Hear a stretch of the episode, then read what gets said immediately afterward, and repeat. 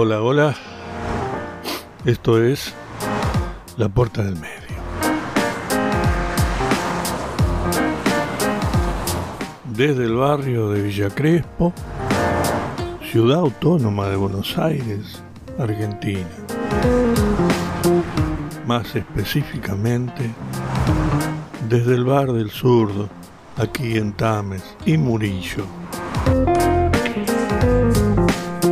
Ya que no tenemos lugar donde poner la, la radio, nos vinimos aquí, le mangueamos una mesa al zurdo y hacemos el programa desde aquí.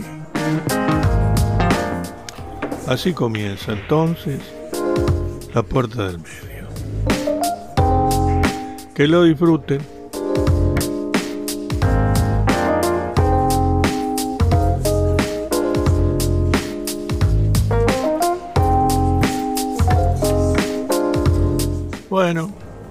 Ya instalados. A ver, muchachos, podrían hacer un poco de silencio porque voy a, voy a leer un texto. Acá la gente colabora. Es así.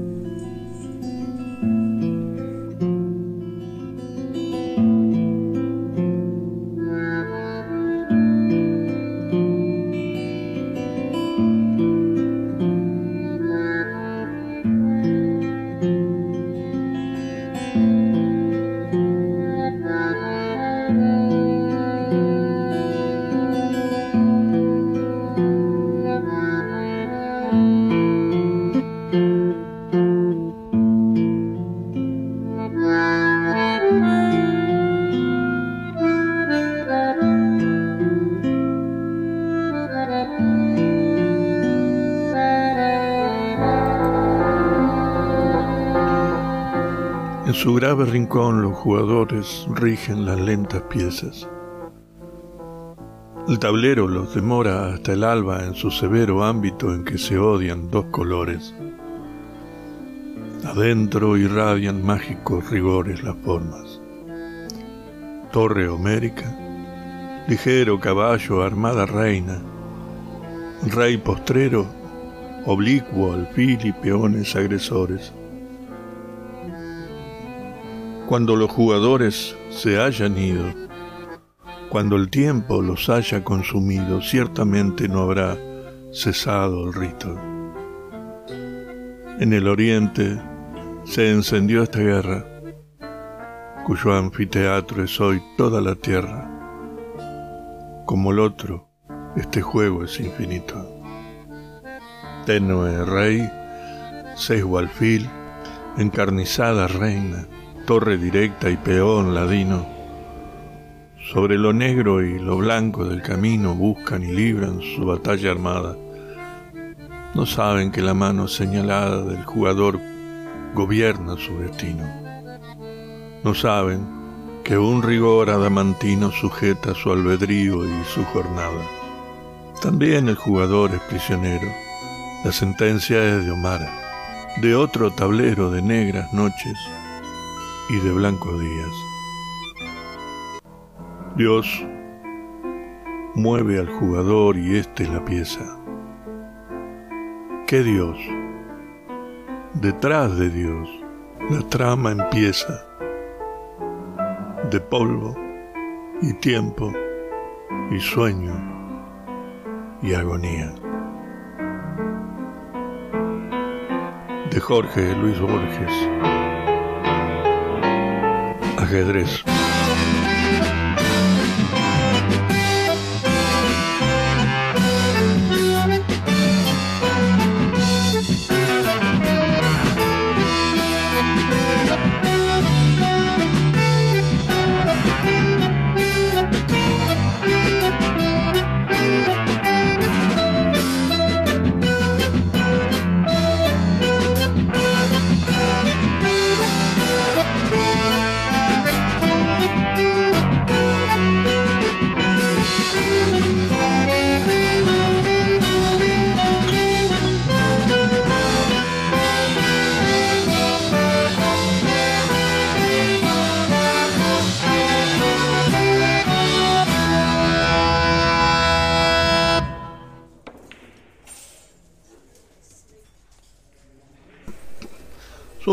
Me traes una, una ginebra? Una ginebra, vos. Dos ginebras y dos cafés. Bueno, seguimos acá. Desde el bar del zurdo. Vamos a cambiar un poquito de clima. Sí. Dale.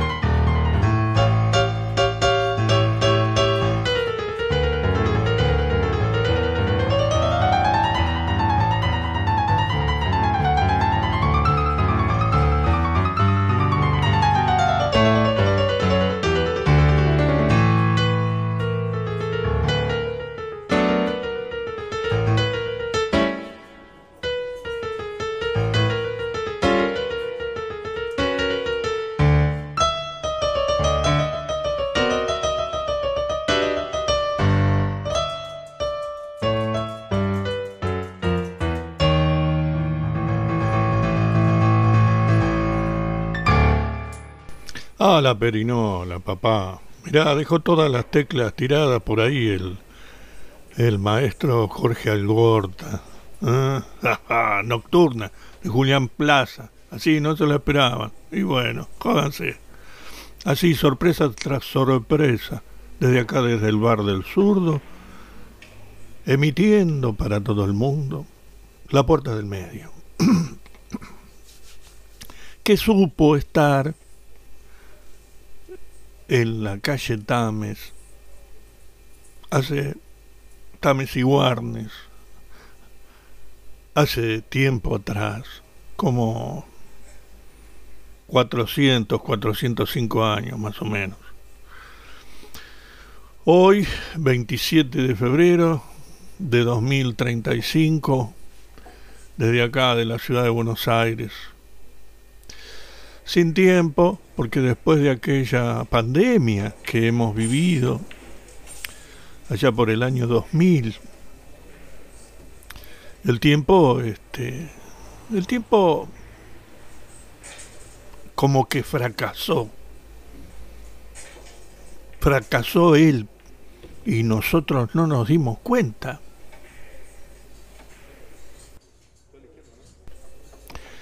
Pero cuando nos dimos cuenta, ya era demasiado tarde. Pero no sabíamos que era demasiado tarde. No hay tiempo, no hay hora, no hay reloj. No hay antes, ni luego, ni tal vez. No hay lejos, ni viejos, ni jamás. En esta olvidada invalidez. Si todos se ponen a pensar, la vida es más larga cada vez. Te ha puesto mi vida una vez más. Aquí no hay durante ni después. Deja, no me lo repitas más. Nosotros y ellos, vos y yo. Que nadie se ponga en mi lugar. Que nadie me mida el corazón. La calle se empieza a incomodar. el baile del año terminó. Los carros se encargan de cargar los restos del roto corazón. Acá en esta cuadra viven mil. Clavamos el tiempo en un cartel somos como brujos del reloj. Ninguno parece envejecer. Mi abuelo me dijo la otra vez. Me dijo mi abuelo que tal vez su abuelo le sepa responder. Si el tiempo es más largo cada vez, discrepo con aquellos que creen que hay una sola eternidad. Descrean de toda soledad. Se engaña quien crea la verdad.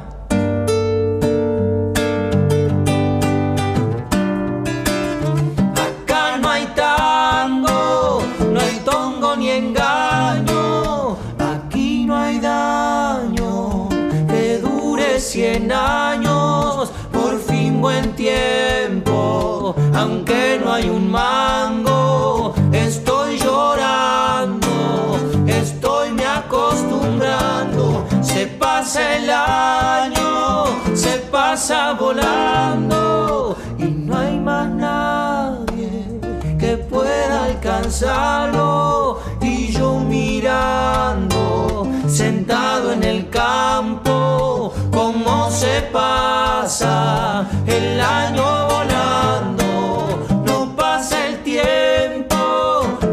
pasan los años, inventan cosas con cosas de antaño. A nadie espera la casa de al lado, se va acordando, se acuerdan soñando. Por eso te pido una vez más, tomártelo con tranquilidad Puede ser ayer, nunca o después. Pero tu amor dame alguna vez. Por eso te pido una vez más. Tomártelo con tranquilidad. Puede ser ayer, nunca o después. Pero tu amor dame Pero tu amor alguna vez.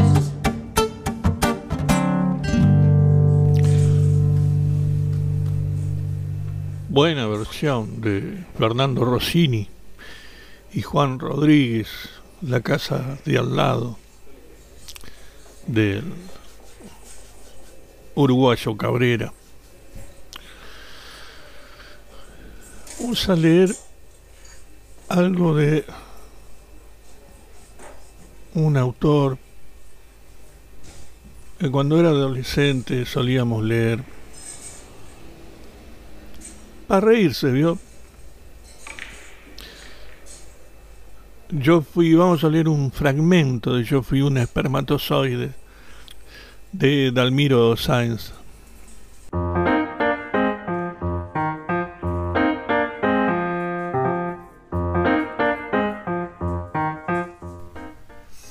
Escribir sobre uno mismo es un poco incómodo.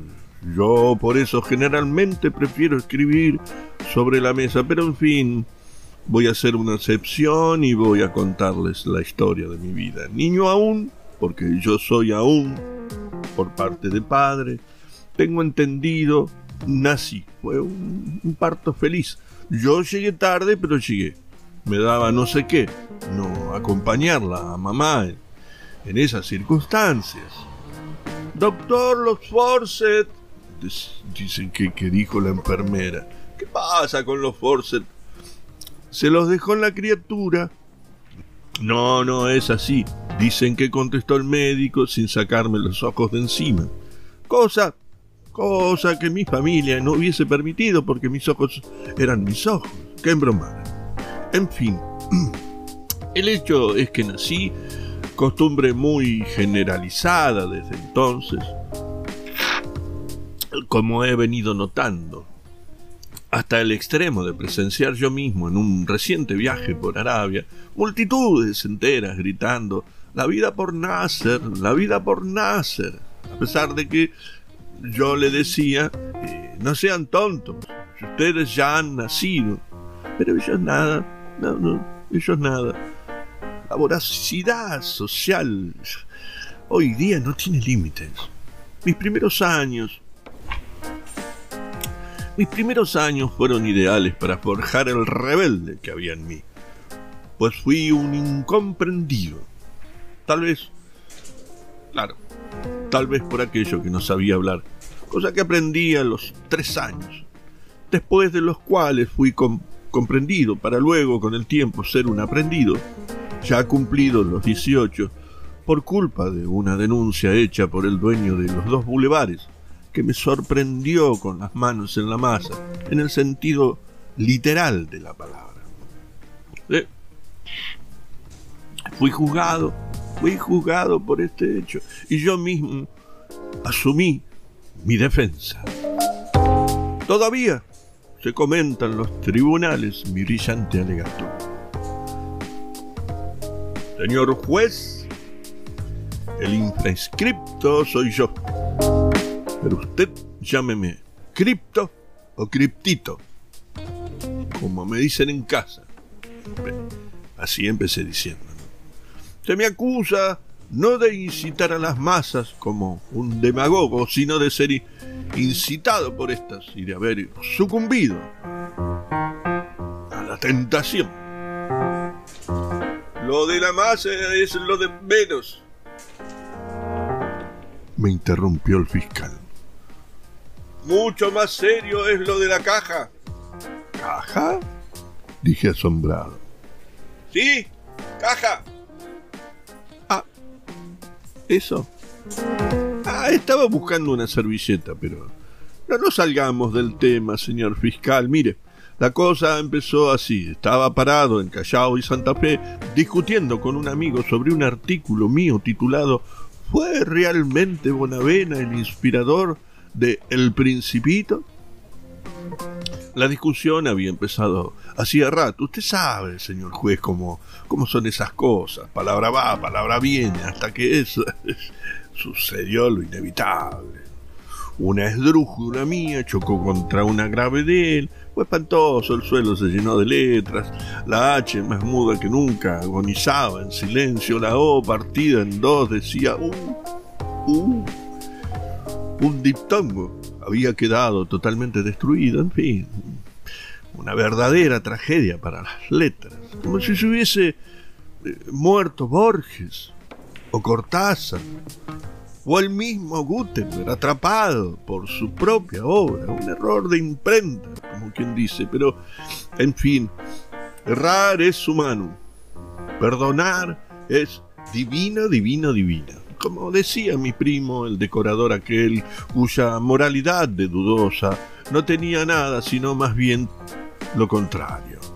Casi diría que era absolutamente definida, hasta esa vez, el primer día de su servicio militar, cuando acusó al cabo de grosero, cosa que produjo cierto estupor, dada la idiosincrasia particular de dicho cabo. Hombre susceptible, al extremo, según tengo entendido, quien bajo un su tosco físico escondía un alma evidentemente sensitiva, pues se quedó después un buen rato, callado, mirando hacia abajo, empuñando la pala Linerman con que le había partido la cabeza a mi primo e inspirando, tal vez, la oportuna frase, partir es morir un poco. Me quedé callado un rato para ver qué impresión producían mis palabras y después proseguí. Señor juez, pido la absolución total sin que el proceso afecte el buen nombre y el honor del señor fiscal. ¿Cómo? Sí, sí, sí, sí, señor juez, no admito ninguna interrupción. El fiscal es un probo funcionario, es un buen padre de familia, un hombre íntegro, íntegro, intachable, que lleva con dignidad el cargo de que la sociedad le ha confiado, y es por eso que le pido a este tribunal la inmediata libertad del señor fiscal. Triunfé, triunfé, sí. Ese mismo día el fiscal estaba en la casa. Yo no, yo no lo pude ver porque me demoré un poco. Eh, unos cuatro años y cuando salí ya no estaba.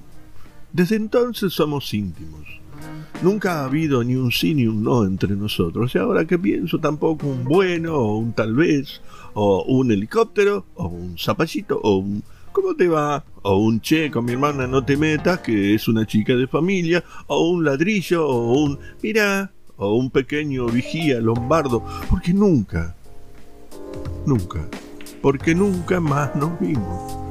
Después mi, mi vida transcurrió prácticamente entre algodones, debido a una otitis que me obligó a llevar un algodón en cada oído por un tiempo, y que a su vez gravitaron bastante en mi educación, puesto que tuve que pronunciar la palabra ¿qué?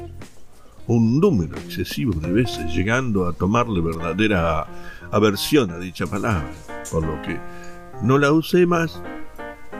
No, el otro día, sin ir más lejos, precisamente entré a un bar y le dije al mozo, tráigame un especial de jamón y eso. ¿Qué? No diga esa palabra, le dije histérico, no podía soportarla. Mi mujer, que estaba conmigo y conoce mi problema, me decía, calmate, herido, calmate pero yo ya estaba fuera de mí y como hacía mucho frío, resolví entrar. Acá entre nosotros, una vez adentro, no me parecía gran cosa, pero bien decía mi abuelo, vale más mí en mano que Mississippi volando. Nunca supimos bien qué, quería decir con esto, aunque yo sospecho, sospecho, a veces, que no quería decir nada, porque el pobre no era muy despierto, que digamos, tanto que dio tres veces el ingreso a primer grado sin mayor resultado, debiendo quedar en el jardín de infantes, hasta que años más tarde fue expulsado por comerse las tizas, los forros de los cuadernos y a veces también uno que otro sacapuntas. Así, queridos amigos, comienza esta joyita del maestro Dalmiro Sáez, intitulada, intitulada. Yo también fui un espermatozoide. Lindo, divertido texto del maestro Dalmiro Sáenz. Pero ahora cambiemos de nuevo y nos vamos a ir para, para San Luis, donde una querida y entrañable amiga, Jani Lui, se fue hace unos años atrás, pero sigue haciendo las cosas hermosas que hacía acá, y yo diría hasta mejores. Eh, eh, sí, sí.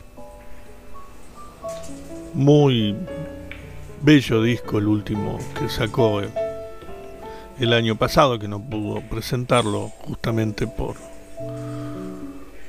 por este tema de la pandemia. Así que vamos a escuchar a Yanni Lui eh, por el poeta y sus sueños.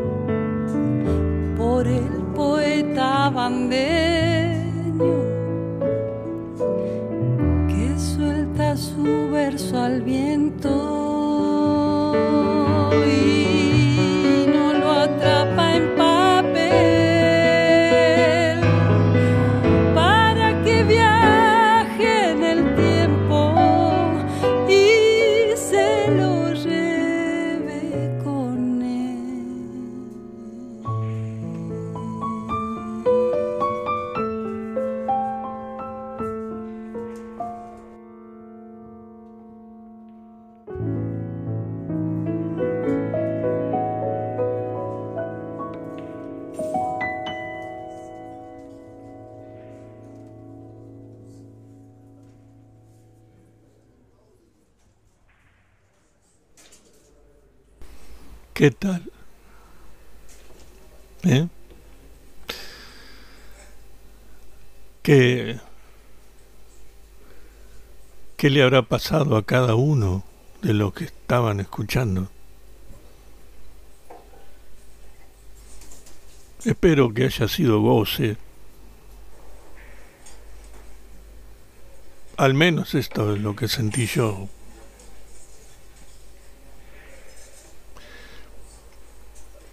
Y eso es maravilloso.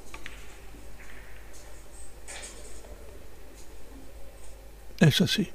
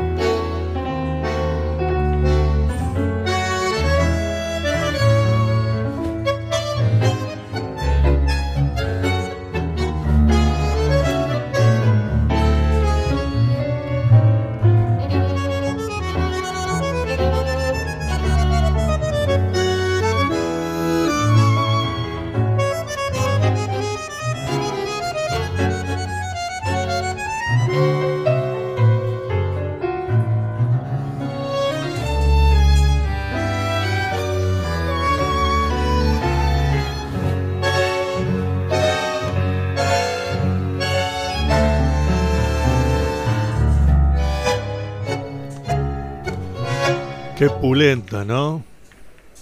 Redención de don Alfredo Gobi por el Cuarteto al Diablo. Natalia Pedraza en bandoneón, Marcela Pedretti en piano, Lucía Cutuli, violín, Felipe de Vicenzi en contrabajo. Lindo, lindo. ¡Qué bonito! Bueno, ya que está, vamos a, a leer algo para ir terminando. ¿Eh? Oh, tengo que recordar que esto es la puerta del medio, desde el bar del zurdo, en Villa Crespo, ciudad autónoma de Buenos Aires, Argentina, tomando palabras de Antonio Di Benedetto, Argentina es el país donde no se puede volver a lo que se quiso. Duro el tipo.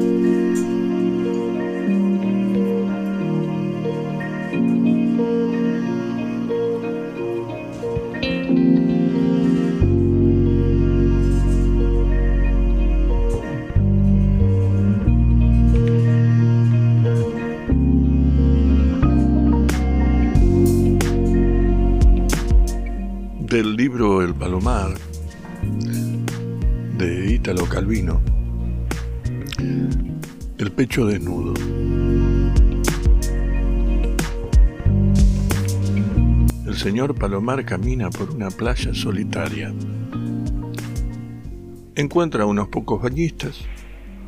Una joven tendida en la arena toma el sol con el pecho descubierto.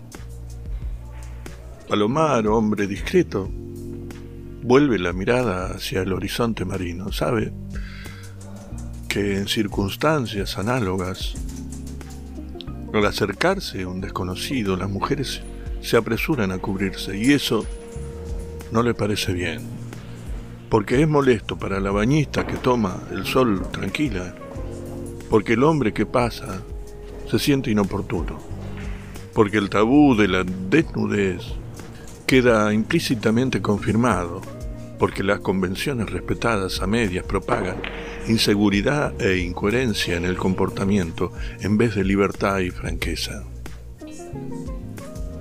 Por eso apenas ve perfilarse desde lejos la nube rosa, bronceada de un torso desnudo de mujer.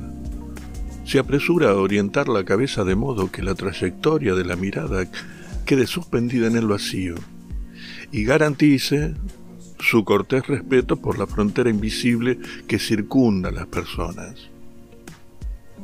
Pero piensa mientras sigue andando y apenas el horizonte se despeja, recuperando el libre movimiento del globo ocular. Yo, yo al proceder así manifiesto una negativa a ver. Es decir, termino también por reforzar la convención que considera ilícita la vista de los senos, o sea,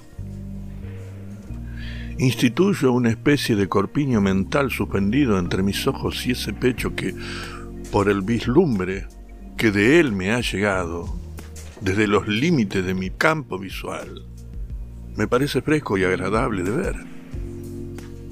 En una palabra, mi no mirar presupone que estoy pensando en esa desnudez que me preocupa.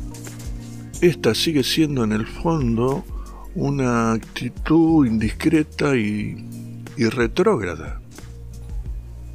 De regreso, Palomar vuelve a pasar delante de la bañista y esta vez mantiene la mirada fija adelante, de modo que roce con ecuánime uniformidad la espuma de las olas que se retraen, los cascos de las barcas varadas, la toalla extendida en la arena, la henchida luna de piel más clara en el halo moreno del pezón y el perfil de la costa en la calina gris contra el cielo.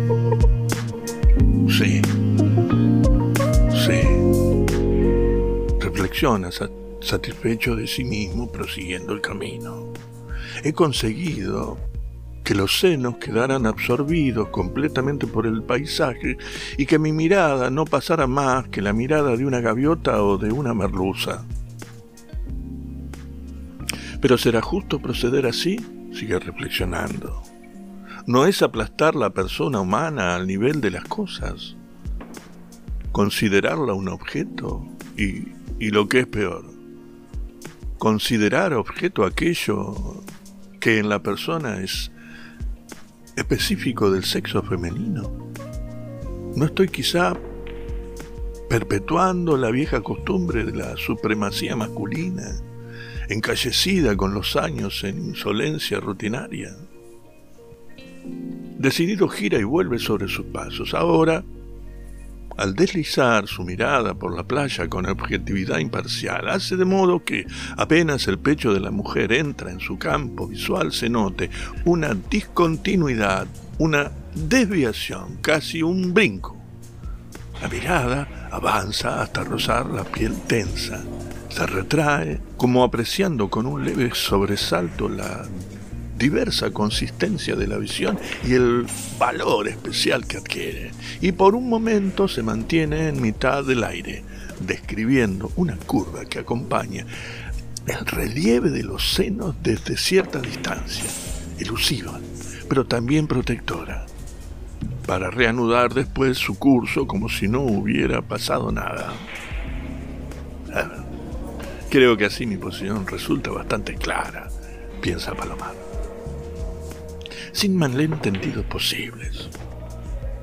Pero este sobrevolar de la mirada no podría al fin de cuentas entenderse como una actitud de superioridad, una, una depreciación de lo que los senos son y significan, un ponerlos en cierto modo aparte, al margen o entre paréntesis. Resulta que ahora vuelva a relegar los senos a la penumbra donde los han mantenido siglos de pudibundez sexomaníaca y de concupiscencia como pecado. Tal interpretación va contra las mejores intenciones de Palomar, que pese a pertenecer a una generación madura para la cual la desnudez del pecho femenino iba asociada a la idea de intimidad amorosa, acoge sin embargo favorablemente este cambio de las costumbres, sea por lo que ello significa como reflejo de una mentalidad más abierta de la sociedad, sea porque sea visión en particular le resulta agradable. Este estímulo desinteresado es lo que desearía llegar a expresar con su mirada da media vuelta.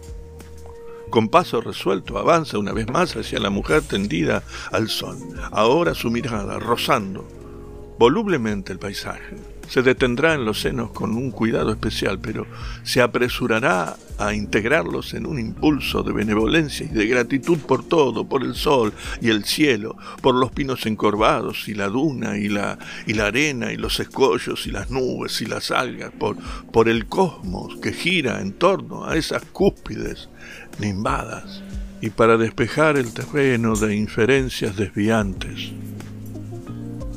Pero Apenas vuelve a acercarse, ella se incorpora de golpe, se cubre, resopla, se aleja, encogiéndose de hombros con fastidio como si huyese de la insistencia molesta de un sátiro. El peso muerto de una tradición de prejuicios impide apreciar en su justo mérito las intenciones más esclarecidas. Concluye amargamente Palomar.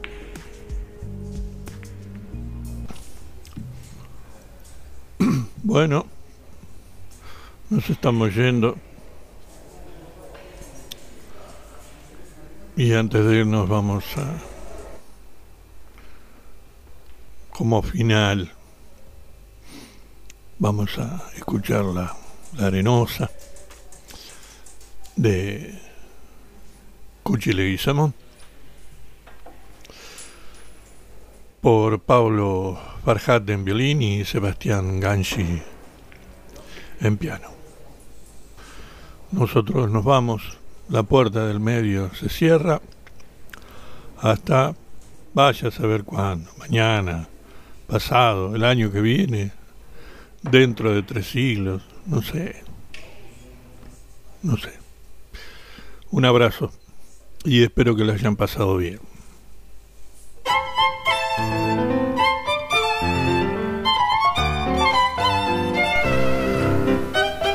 Zurdo, me haces la cuenta que, te debemos.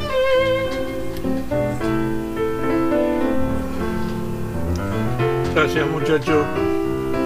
Hasta mañana.